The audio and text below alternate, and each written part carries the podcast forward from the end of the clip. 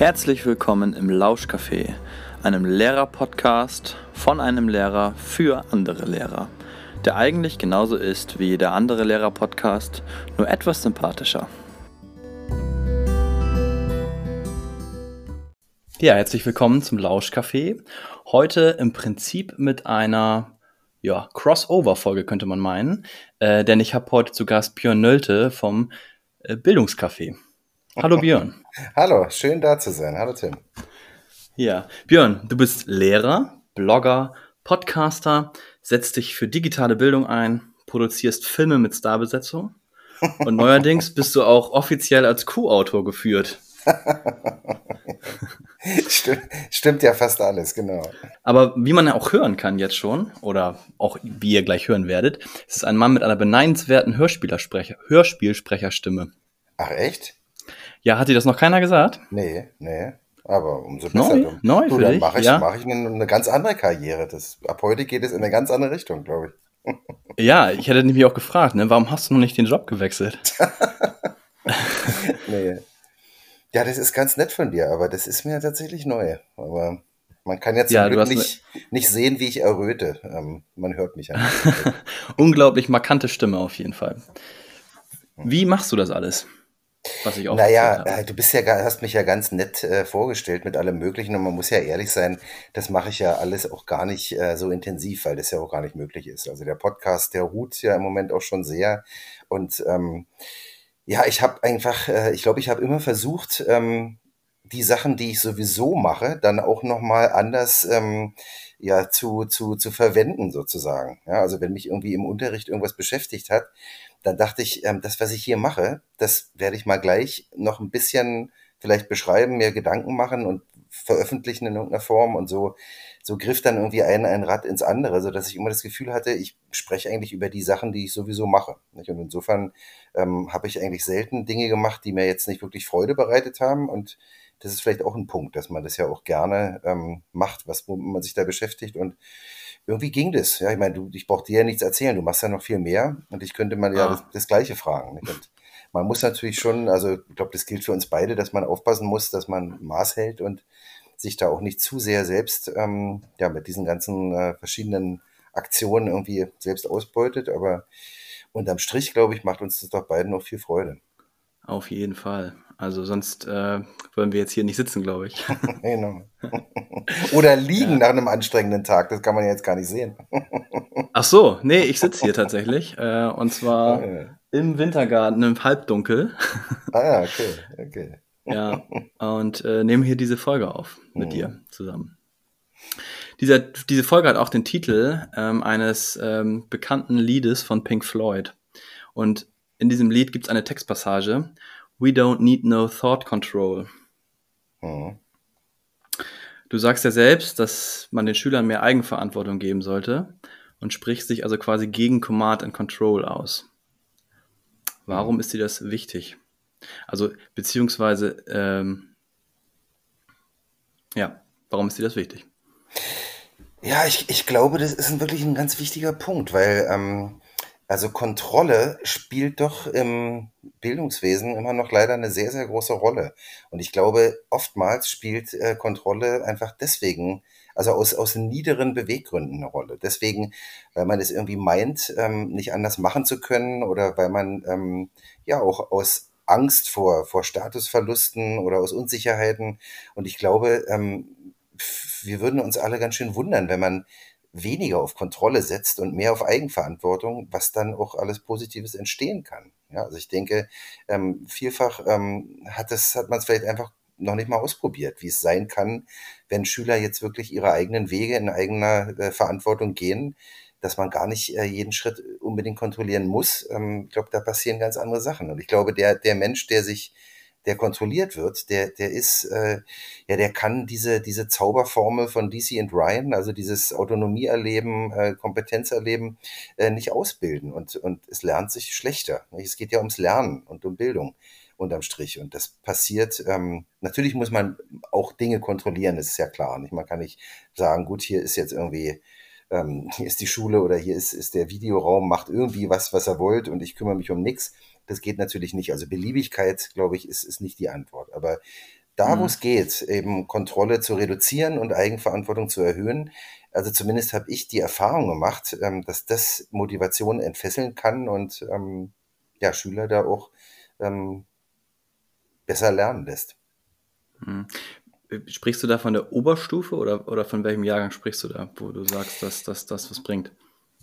Naja, gut, also meine, meine konkrete Erfahrung bezieht sich jetzt tatsächlich in den letzten vier Jahren auf äh, Klassenstufe 10 bis, bis zum Abitur und davor Mhm. eben hatte ich mit Referendaren äh, zu tun, so wie du das ja auch hast. Ähm, also es sind schon ältere ähm, Schüler, aber ich, ich glaube, unterm Strich ähm, kann man das auch für, für alle Klassen ähm, in Anschlag bringen. Also ein kleines Beispiel aus der Grundschule, nicht? Wenn, wenn jetzt ähm, die Klassensprecheraufgabe darin besteht, ähm, andere Schüler zu kontrollieren oder Buch zu führen oder, oder die irgendwie äh, da aufzupassen und so eine Art Hilfs-Sheriff für den, für den Lehrer zu sein in der zweiten Klasse, dann ist das, glaube ich, nicht so förderlich, als wenn man ähm, ja, Klassensprecher-Dasein wirklich mit ja, Partizipationsmöglichkeiten auch schon in der Grundschule ausstattet und ähm, jemandem dadurch Selbstbewusstsein gibt, dass er da irgendwie als Sprecher der, der anderen irgendwie sich mit beteiligen kann an Entscheidungen. Ich glaube, das ist hilfreicher. Mhm. Also auf allen Stufen des, des, äh, unserer, unserer Lernerbiografie, glaube ich,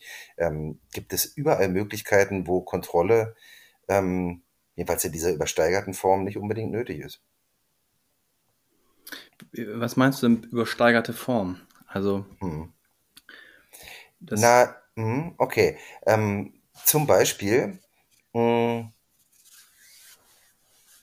ich mache mal äh, vielleicht so ein, so ein Beispiel aus, aus ähm, Digitalität und Leistungsbewertung auf. ja, Ähm, gerne.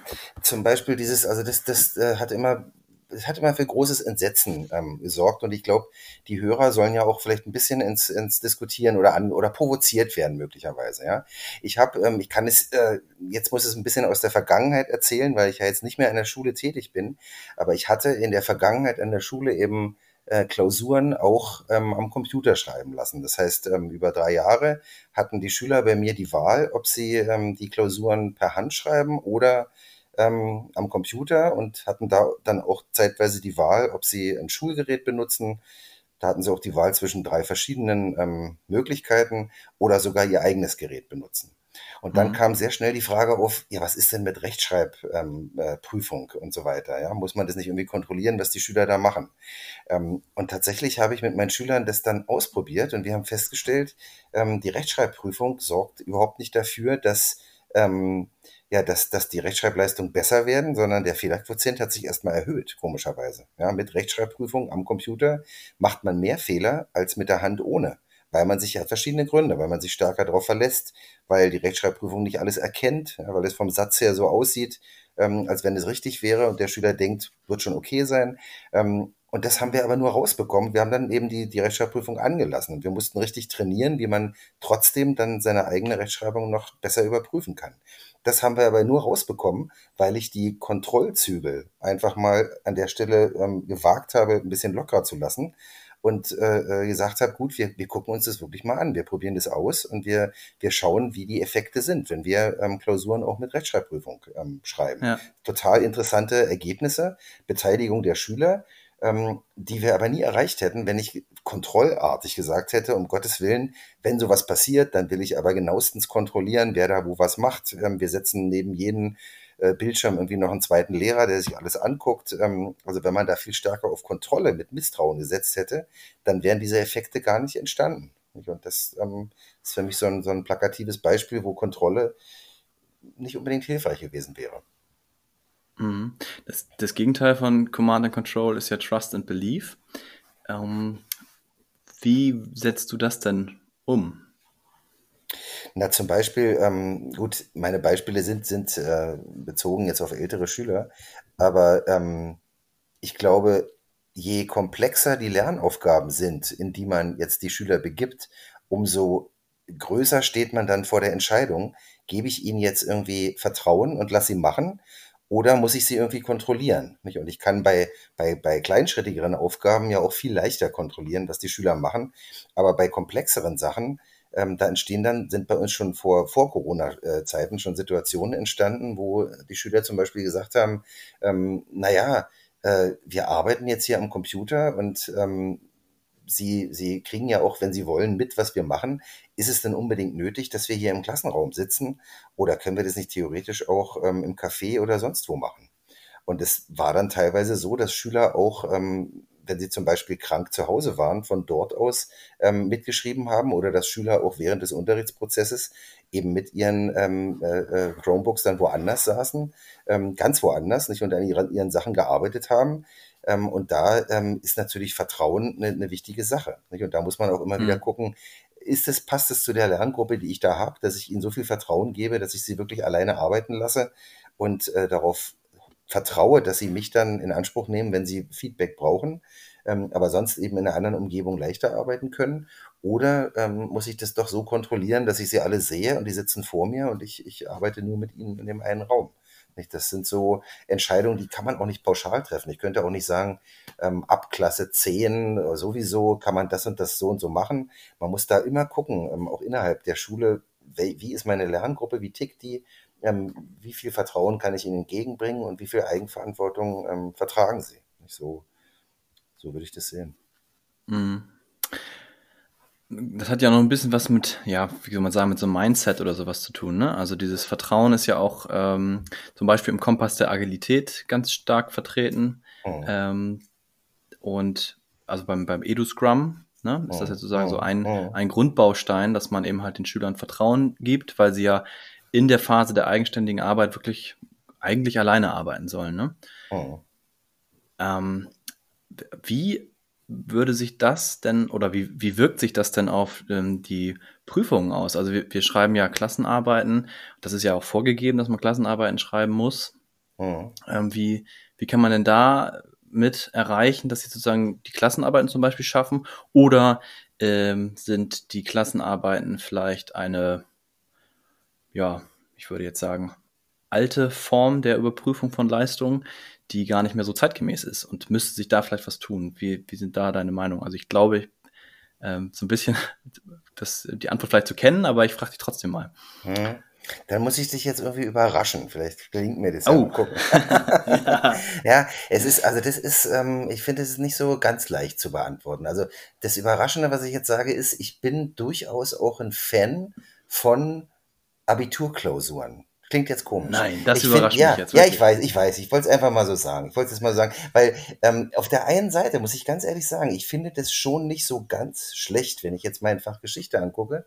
Ähm, finde ich schon, das hat schon eine, eine Sinnhaftigkeit, dass man in so einer komplexen Form ähm, da bildet sich ja auch fachliches Denken ab, dass man jetzt zum Beispiel in diesen drei Aufgabenarten in Geschichte, die da üblich sind, nicht die Geschichtslehrer wissen, was ich meine, ähm, dass man da ähm, ja diese Fähigkeiten, dass es darauf zusteuert, dass man das können soll, ja, dass der Schüler, der vielleicht mal Geschichte studiert, dass der eben Quellen analysieren soll, äh, dass er das können soll, dass er mit Darstellung umgehen kann und so weiter, finde ich gar nicht schlecht. Ich finde aber, dass man dieses Prüfungswesen das ist wahrscheinlich das, was du, was du auch erwartest, dass man, ähm, dass es da ganz andere Formate geben kann, um in diese, äh, ja, um, um diese Kompetenzen zu, ähm, zu, zu vermitteln oder, oder zu erlangen als Lernender. Und dass, dass wir viel zu stark in, in Noten und in herkömmlichen Formaten festhängen. Und der Grund ist äh, offenbar Angst vor Veränderung und Fortführung von Tradition. Ich habe ähm, habe ich mir extra überlegt jetzt, äh, dass, ich, dass ich das sage. Ich habe nämlich ein ganz tolles Zitat vor kurzem gelesen. Ähm, bei LinkedIn gibt's ähm, eine ähm, Professorin, Jasmin Weiß, und äh, die sagte, da schrieb da den Satz, der Erfolg von Bildung drückt sich nicht in Noten aus, sondern in der Fähigkeit, Zukunft gestalten zu können. Und dieses Zukunft mhm. gestalten können, ja, das, das finde ich deswegen so toll, den Satz. Ähm, erstmal, weil es äh, den Noten, äh, die Noten in Frage stellt und weil es, ähm, weil es darauf abzielt, dass wir eben äh, Zukunft gestalten müssen. Und finde ich sowohl für den einzelnen Lerner, für sich, als auch ähm, für, die, für die Gesellschaft. Und ähm, in diese Richtung müssen wir denken. Und ich glaube, das bildet sich nicht unbedingt in den Formaten ab, die wir so kennen. Also kompliziert, ähm, kompliziert ist jetzt vielleicht mal einfach ausgedrückt. Ähm, ich glaube, es gibt ähm, Formate, die äh, die Lerner viel stärker ähm, antreiben, ähm, auch äh, äh, sich mit den Dingen zu beschäftigen. Zum Beispiel ähm, über Individualisierung von Klassenarbeiten. Ja, dass nun jeder unbedingt ähm, im gleichen Setting die gleichen Aufgaben zum gleichen Zeitpunkt alleine ähm, abgeschlossen äh, äh, klausurenhaft schreibt. Ich glaube, das muss nicht so sein. Ja, das, ähm, was, was eigentlich in der Zukunft äh, gefragt ist, Kollaboration, das bildet sich in Prüfungsformaten ja heutzutage so gut wie gar nicht ab. Das heißt, wir müssten Wege finden, wie man ähm, auch kollaborative Leistungen ähm, bewerten kann und wie man das mit einbezieht. Hm. Und ich finde, dass eben äh, in dem Moment, wo man in den Lernprozess langfristig Einblick gewinnt. Also wenn ich das sehen könnte, was die Schüler über ein halbes Jahr lang machen und lernen und damit als, als Lehrer genau diagnostizieren kann, wo ich noch Hilfen geben muss oder auf welchem Weg der sich befindet, wenn ich das so genau sehen könnte, dann bräuchte ich eigentlich am Ende gar nicht mehr die Abschlussprüfung. Und das Tolle ist, durch unsere digitalen Möglichkeiten können wir das ja inzwischen sehen. Ja, ich kann ja sehen, mhm. wie der Schüler sich entwickelt bei einer ganz äh, umfangreichen Aufgabe. Es geht in Mathe ja auch. Ja, stelle ihm komplexe Matheaufgaben, beobachte ihn dabei, wie er da äh, seine Kompetenzen entwickelt und gib ihm dann auch noch Feedback, wie er das besser machen kann. Und du hast doch, bist doch extrem aussagekräftig darüber, auf welchem Kompetenzstand äh, dieser Schüler ist und vor allen Dingen auch, wie er sich da entwickelt hat und wie seine Motivation mhm. aussieht. Und, und dann brauche ich doch überhaupt kein, ähm, keine Abschlussprüfung mehr, wenn ich das jetzt wirklich gut könnte. Ja, insofern glaube ich, ja. wir, wir werden diese Abschlussprüfung nicht ganz ähm, abschaffen können, aber wir, wir können vielleicht die Formate ändern und wir können die Bedeutung ähm, und dieses, dieses Fetischhafte von Noten und der, der herkömmlichen Bewertung, das können wir vielleicht hoffentlich ein bisschen abmildern. Ja. Du sagst ja gerade so ein bisschen, dass wir so alternative Prüfungs Formate bei, bei Arbeiten oder sowas kriegen, also Abschluss, Abschlussprüfungen. Mhm. Ähm, du hast ja vielleicht auch mitbekommen, äh, den Hendrik Haverkamp, ne? Mhm. Ja, ja. Bei Twitter. Äh, der mhm. hat ja ähm, jetzt auch mit seiner Schule ähm, ein Experiment gestartet, die Klassenarbeit ohne Aufsicht, mit Internet, mhm. Laptop, mit Austausch zwischen den Schülern, freie Arbeitsplatzwahl und so weiter. Mhm. Ähm, und das dann im Gymnasium. Mhm. Ähm, hast du das so ein bisschen verfolgt? Das habe ich verfolgt. Also ähm, tatsächlich werde ich jetzt äh, in 30 Minuten mit ihm darüber auch sprechen, ja, um den Dialog gleich fortzusetzen. Ja, ja. Ähm, ich finde es sehr begrüßenswert. Nicht? Ich finde es wirklich sehr begrüßenswert. Ich habe also was ähnliches schon vor, vor etlichen Jahren, das haben auch viele, glaube ich, schon erzählt, die da waren. Vor etlichen Jahren habe ich das im, im, in finnischen Abschlussprüfungen gesehen. Nicht? Die kriegen Aufgaben, die sie zwar alleine lösen müssen, aber mit offenem Internet und in anderen Formaten. Da ist im, im äh, im dortigen Finnisch-Unterricht vorgesehen, dass sie eben zu ähm, bestimmten Problemstellungen dann recherchieren, Dinge finden, ähm, multimediale Produkte erstellen, auch Texte schreiben, aber mit offenem Internet und in, in anderen Formaten, die, die eigentlich in dem, was da ähm, sag mal, hinten rauskommt, auch, auch viel stärker ähm, an das andocken, was dann in der Berufswelt teilweise auf sie wartet. Bei uns mhm. sagt man immer, na gut, diese, diese Abiturklausuren, die bereiten vor auf das, was, ähm, was in der Uni eine Rolle spielt. Ähm, kann man sich natürlich auch fragen, ob die Formen an der Universität immer noch äh, zeitgemäß sind. Ähm, aber ich finde das, was, was der Henrik da an seiner Schule macht, ähm, absolut ähm, begrüßenswert. Nicht? Und, und bin sehr gespannt auf, auf, äh, ja, auf, die, auf die Ergebnisse. Ja, also wenn man so durch so eine, ja, ich sag jetzt mal, als Lehrer irgendwie ähm, angefangen hat, ähm, als junger Lehrer und dann hatte man vielleicht auch noch so Ideen, aber dann ist es ja so, dass man meistens so nach so zehn Jahren etwa irgendwie auch in seinem Trotz so drin ist, ein Stück weit und sich das nur noch schwer vorstellen kann, wie es anders sein kann oder auch 20 Jahre. Ähm, ich, und jetzt musst du mal einfach den Hörern vielleicht erklären, wie genau sollte denn sowas, wie, wie genau kann ich so eine Prüfung mir vorstellen? Also das ist ja nicht so einfach zu verstehen, sage ich mal, dass plötzlich eine Klausur, in der man ja sozusagen etwas zeigen sollte, was auf das, ja, was das Lernen eigentlich im Prinzip überprüft, mhm. ähm, dass da jetzt plötzlich irgendwie alles offen ist, weil dann überprüft man ja das Lernen nicht mehr, sondern dann kann der ja auch schummeln und so weiter und ähm, mhm. ja, also was, wie kann das, also wie kann das sein? Das dass jemand darauf kommt, das so zu machen. Hm. Es gibt ja auch diese ja. Open Book Klausuren, ne? Das ist, geht ja in dieselbe Richtung im Prinzip. Hm, hm. Also da müsstest du wahrscheinlich auch den Henrik nochmal einladen, um, mhm. um ihn jetzt dann zu befragen, weil ich bin ja jetzt quasi, ich wäre ja da jetzt bloß das, das Sprachrohr sozusagen. Ähm, aber es ist natürlich schon immer so, das ist ja mein Credo, ähm, als Lehrer fragt man sich, wenn man sich das jetzt hört, worüber wir sprechen, äh, das ist ja alles schön und gut, ja, und, und vieles ist vielleicht auch sinnvoll, aber ich kann doch nicht, ich darf doch nicht, denn am Ende warten doch wirklich andere Sachen auf die Schüler. Nicht? Und das ist so, ähm, das finde ich, ist der Punkt, an dem man äh, auch ansetzen muss, dass ähm, eigentlich äh, das Pferd von hinten aufgezäumt werden muss. Also solange Abiturprüfungen so festgelegt sind und ablaufen, wie sie jetzt ähm, im Moment ablaufen, würde ich, würde ich Kollegen und Schüler schwer motivieren können, dann wirklich andere Wege ähm, einzuschlagen. Aber es ist mhm. ähm, nicht zum Beispiel, habe ich einfach die Erfahrung gemacht, wenn, ähm, ja, wenn die Schüler wissen, dass eben äh, am Ende des Halbjahres sie ihre Klausur auch am Computer schreiben können.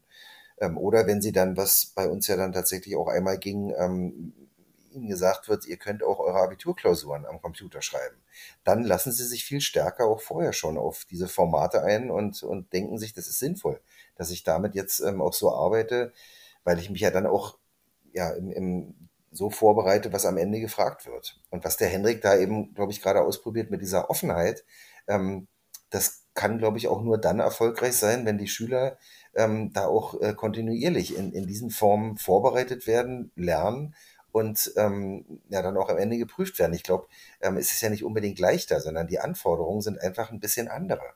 Nicht? Also ich, hm. ich ähm, äh, habe bei diesen ähm, Abschlussprüfungen in Finnland äh, gesehen, dass ähm, das zum Beispiel auch von der Philosophie her so gehandhabt wird, dass da nicht ein strikter Erwartungshorizont ähm, da ist, also wie es bei uns eben oft äh, gehandhabt wird, sondern da sind ähm, ja, da müssen sich die Prüfer eben in, in unterschiedliche Lösungsmöglichkeiten an, ähm, eindenken. Ja, da ist dann zum Beispiel ähm, von einem, von einem Theatertext die Rede gewesen und es war die Aufgabe für dieses Theaterstück, wovon die Schüler einen Ausschnitt bekommen haben, ähm, das Ganze in ein multimediales ähm, Produkt umzusetzen und auch mit einer, ähm, ja, mit einer, mit einer passenden, sinnvollen Werbekampagne zu versehen. Mhm. Und da hatten die Schüler zig Möglichkeiten. Ja, die konnten irgendwie einen kleinen Film herstellen, die konnten, ähm, konnten eben ja irgendwie Plakate herstellen, mussten sich eben auch überlegen, wie, wie kann man sowas am besten bewerben. Also da gab es nicht eine Lösung, sondern in einem offenen Aufgabenformat sehr viele unterschiedliche Möglichkeiten. Und das ist eben eine ganz andere Prüfungskultur, als ähm, einen Erwartungshorizont zu haben und ähm, den dann quasi zu überprüfen, ob jetzt alle da auch wirklich das Richtige geschrieben haben. Es ist natürlich schon so im Abitur, dass man da auch Ermessensspielräume hat und verschiedene Sachen in gewissen Spielräumen möglich sind. Aber wenn man das mit diesen offenen äh, Formaten in Finnland vergleicht, dann ist das wirklich nochmal ganz anders. Das zielt ja, zielt ja im Prinzip so ein bisschen auf so eine authentische Leistungserbringung hin, wenn man jetzt nach Finnland schaut. Ähm, während wir ja eigentlich immer nur für uns so geschlossen gucken, ähm, also auf das zurückliegende Lernen sozusagen gucken und ähm, gar nicht unbedingt irgendwie zukünftiges Lernen im Blick haben, ne? Weil es ist ja immer so, okay, der hat jetzt gut gelernt, dafür kriegt er eine Note und dann geht's weiter. So, und ähm, wenn man jetzt vielleicht auch so diesen Ansatz von der Professor, Professorin Slivka, Anne Slivka ähm, mal mit heranzieht, Deeper Learning, das ist ja so ein Ansatz, äh, wo es darum geht, eben halt, dass die Schüler auch nach einer Phase etwas co-konstruieren, dass sie, ähm, wie es jetzt neuerdings so schön heißt, Voice and Choice bekommen, also dass sie auswählen können, äh, wo, wo, woran sie sozusagen arbeiten und dass sie letztendlich ein authentisches Produkt erstellen, was ähm, auch sozusagen ähm, nicht nur im kleinen Rahmen der Schule oder der Klasse präsentiert wird, sondern nach außen hin auch präsentiert werden kann. Mhm. Und ähm, das sind ja, ja ganz, mhm. also das muss man ja ganz anders ähm, muss man ja ganz anders rangehen. Und wenn ich sowas aber mit meinen Schülern jetzt mache und die sagen, äh, und ich versuche das ja auch regelmäßig, so durch, dadurch, dass man eben halt ja auch Klausurersatzleistungen sowas machen kann, ähm, letztendlich habe ich ein bisschen das Gefühl, ich schneide mir da manchmal ins eigene Fleisch, weil ich ja enorm viel Zeit dafür aufwenden muss, die ich ja auch sonst nutzen könnte, um sozusagen die Themen wirklich durchzuarbeiten, damit sie nachher eben halt auf diese eine Prüfung gut vorbereitet sind. Aber oh. das sind sie dann vielleicht. Und das wollen die, wollen sie ja auch gerne. Also das ist so, dass sie mir auch schon rückgemeldet haben, ja, aber unsere Abiturnote und die Note und so weiter und das alles immer noch eine Note gibt. Und ich versuche immer zu sagen, Leute, es gibt doch, es ihr könnt doch mehr lernen, sozusagen, Dinge, die ihr nach dem Abi auch weiterhin verwenden könnt ähm, wenn ihr sozusagen euch an so einer Aufgabe macht, die wirklich herausfordernd ist, die ihr gemeinsam überlöst, Mhm. da lernt ihr ja so viele Dinge, wie die, also jetzt mal bei den 4K einfach ganz plakativ geblieben, ähm, die euch sozusagen später im Job, im, im Studium, wo auch immer, weiterhelfen. Aber sie lassen sich da ungern drauf ein. Also es ist zumindest jetzt so mein Eindruck äh, in der Oberstufe gewesen. In der 10. Klasse hatte ich den Fall, dass jemand auch mal gesagt hat, ja, das ist, glaube ich, besser, aber wir haben das jetzt so kennengelernt. Na, ich hätte mit einem, mit einem Beispiel, mit einem, mit einem positiven Beispiel vielleicht geantwortet, ähm, wenn du möchtest. Mhm. Wo ähm, ich äh, tatsächlich das Gefühl hatte, ähm, durch dieses Voice and Choice, wie, wie du es genannt hast, ähm, die Schüler sehr, sehr auf unterschiedlichen Wegen motivieren zu können. Und zwar ähm, war das tatsächlich auch in der 10. Klasse, so wie du es angesprochen hast, aber ich glaube, das ist nicht, ähm, das ist nicht beschränkt auf die 10. Klasse. Jedenfalls war es ähm, da so, dass ähm, ich dafür gesorgt habe, dass wir schon relativ früh im Schuljahr mit unserem Pflichtprogramm sozusagen durch waren. Ja, also das hieß ähm, Reduktion von den, von den Pflichtinhalten aufs wirklich Wesentliche und ähm, alles äh, äh, Pflichtgemäße war schon erledigt. Ja, Faustklassenarbeit war geschrieben, alles Mögliche hatten wir gemacht und wir hatten noch zweieinhalb Wochen. Das ist nicht viel. Und in Mhm. diesen zweieinhalb Wochen habe ich gesagt, ähm, ich zeige euch jetzt erstmal, was in der Oberstufe euch auf, auf, euch- auf euch zukommt. Also welche ähm, Kompetenzen, welche Themen, was wartet im Deutschunterricht in den nächsten zwei Jahren bis zum Abitur auf euch. Und habe ihnen so einen Überblick gegeben, was da irgendwie ganz grob von ihnen verlangt wird. Und dann habe ich gesagt, ihr entscheidet jetzt völlig selbstständig, jeder alleine, ist mir ganz egal, was ihr in den restlichen zweieinhalb Wochen bis Notenschluss ähm, machen wollt. Ihr könnt jetzt sagen, ich habe das gesehen und ich halte es für schlau, dass ich mich schon auf bestimmte Sachen vorbereite. Das heißt, ähm, ich, ich weiß, in der Oberstufe ist es zum Beispiel ganz wichtig, ähm, ja, mit äh, Untersuchen von Erzählperspektiven umzugehen. Dann mache ich jetzt was, was mich darauf schon vorbereitet. Ihr könnt aber auch sagen, ich habe jetzt gesehen, dass ich bestimmte Defizite habe bei rhetorischen Figuren oder bei Argumentationstypen. Dann mache ich was, was da möglicherweise meine Defizite ausgleicht.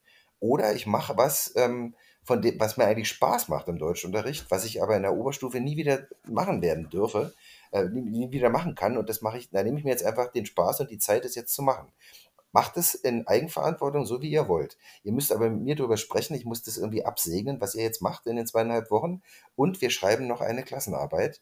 Ähm, und am Ende wird es so sein, dass ihr mir einen Vorschlag macht, wie eure individuelle Klassenarbeit aussieht.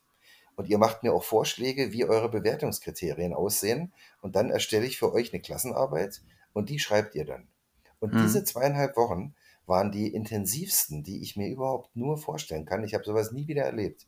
Die Schüler haben das wirklich ähm, genutzt und haben mit großen Augen äh, das erst gar nicht glauben können, ja, weil das für sie irgendwie überhaupt nicht Schule war, was wir gemacht haben. Aber es war tatsächlich der Effekt, dass zum Beispiel einige Mädels gesagt haben, oh Gott, in der Oberstufe beschäftigen wir uns ja nie wieder mit Rechtschreibung. Wir machen, wir freuen uns eigentlich darüber, dass wir immer ganz gute Noten hier mit Rechtschreibung haben. Wir wollen irgendwas zur Rechtschreibung machen. Und die haben dann so eine Art Übungsheft für andere Schüler entwickelt mit Rechtschreibübungen und haben dann Ja. in ihrer Klassenarbeit einen Text bekommen, wo sie erörtern mussten auf, mit einer Vorlage, wie wichtig und relevant ist Rechtschreibung noch heutzutage in unserer Kommunikation im Alltag. Ja, das war dann ihre Klassenarbeit. Und sie hatten da ähm, was gemacht, ein Produkt für, für andere Schüler, hatten sich mit einer Sache beschäftigt, von der sie dann Abs ähm, Abschied nehmen mussten und haben auch noch ihre Klassenarbeit zu ihrem Thema ähm, gemacht. Ähm, äh, passend zu dem, was, was davor gemacht wurde. Andere Schüler haben sich Lektüren vorgenommen, andere haben sich mit, mit äh, Videoumsetzungen von lyrischen Texten äh, auseinandergesetzt. Es war eine unfassbare Motivation da, aus unterschiedlichen Beweggründen, ja, Vorbereitung auf die Oberstufe oder eben auch nochmal was machen, was einem, was einem Spaß macht, was aber sachbezogen ist. Und durch diese ähm, Individualisierung ähm, hatte ich so eine Verantwortung an die Gruppe abgegeben. Es gab natürlich Schüler, die musste ich da auch mehr beraten und musste von mir aus eben auch Bewertungsvorschläge machen, ja, was wir da äh, an Mhm. Klassenarbeit schreiben können. Aber es gab genug, die das wirklich sehr stark in die eigene Hand genommen haben. Und wenn man das mal erlebt hat, wozu Schüler da auch fähig sind, macht man sich keine Sorgen. Ich konnte in den Stunden, äh, hätte ich rausgehen können, ich musste nichts machen. Die, die haben wirklich so intensiv gearbeitet. Ähm, das war eine, eine helle Freude. Ja, und das, Ja. das ähm, mündete eben auch in, in Prüfungsformaten, die nicht so üblich waren. Mhm. Jetzt hast du gesagt, zweieinhalb Wochen hattest du noch. Das heißt dann ja, dass ja. dann Sommerferien waren. Das heißt aber ja, dass du eigentlich die Noten schon vorher hättest eintragen müssen, oder nicht? Nee, zweieinhalb Wochen vor dem Notenschluss. Ah, okay. Weil ich dachte nämlich dann, nach Notenschluss ist eigentlich ja nicht mehr so viel nee, nee, mit Motivation. War vor, Not, war vor Notenschluss, ja, ja, nee, nee, war vor Notenschluss. Nee. Das weiß man ja, auch aus den, ja, ja. aus den Projektwochen, die dann meist immer noch so gemacht werden vor den Ferien. Mhm. Ähm, da ist dann nicht mehr so viel, ne? Mhm. Ja. Okay, also tatsächlich warst du zweieinhalb Stunden, äh, zweieinhalb Wochen vor den, ähm, vor den Noteneintragungen fertig. Mhm. Wow. Das ist aber auch nicht verkehrt, ne? Das muss man erstmal schaffen. Naja, das kann man aber auch schaffen, ehrlich gesagt. Ja, man muss ja gucken, ich meine, man muss offensiv mit diesen äh, Prüfung 10 Formaten umgehen, ja, wenn man da mit den Schülern drüber spricht und, und äh, äh, sich darauf so rechtzeitig vorbereitet, äh, dass man da auch den Schrecken nimmt, dann braucht es nicht so einen riesen, riesen Platz einnehmen und mit allem anderen muss man eben gucken, wie man das sinnvoll reduziert und Schwerpunkte setzt. Ja, und ich, ich glaube, es lohnt sich. Da ist jetzt, glaube ich, mhm. kein Schüler unvorbereitet in die Oberstufe gegangen. Das glaube ich nicht. Okay. Um das nochmal wieder zum Anfang zurückzubringen, das ist also deine eine Möglichkeit sozusagen ähm, zu Trust and Belief zu kommen. Ne? Also mhm. zu den, das Vertra den Schülern ähm, Vertrauen zu schenken, dass sie das schon schaffen werden und Zutrauen zu geben auch. Ja, absolut. Mhm. Gibt ja auch so einen, so einen, so einen positiven ähm, Effekt, Pygmalion-Effekt nennt man das nicht. Also, dass man äh, ähm, das, was man erwartet und was man, was man glaubt, was kommen wird, dass das auch wirklich eintrifft. Ja? Self-fulfilling Prophecy. Und wenn ich den Schülern sage, ihr seid super und ihr schafft es und ich glaube, jeder findet hier seine Sache, dann hat man große Chancen, dass es auch in die Richtung geht. Aber das Zutrauen muss man erstmal haben. Ja. Hm. Wenn du was hättest, äh, was, was, wenn ich jetzt einfach mal, ich, ähm, ich komme noch mal rein. was kann ich gleich morgen tun? Was, was könnte ich umsetzen? Was könnte ich verändern? Deiner Meinung nach? Zweifel zugeben und mit den Schülern über die Dinge, Dinge sprechen. Den Schülern offen sagen, hör zu, ich will mit euch das machen, vielleicht aber auch das. Ich bin mir nicht ganz schlüssig, ob das sinnvoll ist, dass wir hier wirklich so personalisieren oder individualisieren. Ähm, sagt mir mal, was haltet ihr davon? Also einfach mit den Schülern viel häufiger die Dinge auch besprechen. Hm. Ich glaube, das ist kein Zeichen von Schwäche, sondern das ist nicht die, die Amerikaner sagen äh, Vulnerabilität, also eine Verletzbarkeit, die aber nicht äh, im Sinne von Schwäche gemeint ist, sondern im Sinne von, von Zweifel, die einen dann da auch äh, voranbringen kann. Die Schüler mit ins Boot holen. Die Schüler waren immer meine besten Berater eigentlich. Ja, also das äh, würde ich sofort unterstreichen. Also ich ähm, glaube auch, dass äh, Feedback an den Lehrer von den Schülern enorm wichtig ist und dass man eben halt alles irgendwie nochmal ähm, besprechen sollte im, im Nachhinein. Ähm, also wenn ich jetzt zum Beispiel an, an, die Situation denke, ich bin ja jetzt gerade in Quarantäne noch und oh. ähm, oh. ja, die Schüler auch. Wir hatten da einen Fall bei uns an der Schule und dementsprechend mussten alle Lehrer und die Klasse, die sozusagen da war, mussten in Quarantäne, müssen auch noch bleiben bis nächste Woche Montag. Ähm, und wir haben halt online den Unterricht weitergeführt. Ähm, und da werde ich natürlich auch mit denen sprechen. Wie war das? War das gut? Ging das technisch einwandfrei?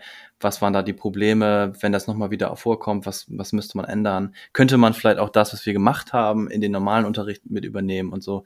Also äh, das finde ich, gehört sich einfach, dass man das ähm, auch nochmal mit den Schülern bespricht. Ne? Mhm, absolut. Mhm. Und da kann man enorm viel rausziehen, glaube ich. Mhm, das stimmt. Kann ich bestätigen. Mhm. Ja. Okay. Jetzt äh, zum Abschluss würde ich äh, dir gerne noch äh, einen Satz mitgeben, den du dann beendest. Okay. so. Wenn Vertrauen normal wäre, dann könnten die Schüler mehr lernen, weil sie mehr beteiligt werden. Und nebenbei hätte ich auch noch ein besseres Verhältnis zu meinen Schülern. Sehr schön. Okay, dann sind wir am Ende. ähm, dann äh, ciao Björn. Ja, vielen Dank. Tschüss Tim.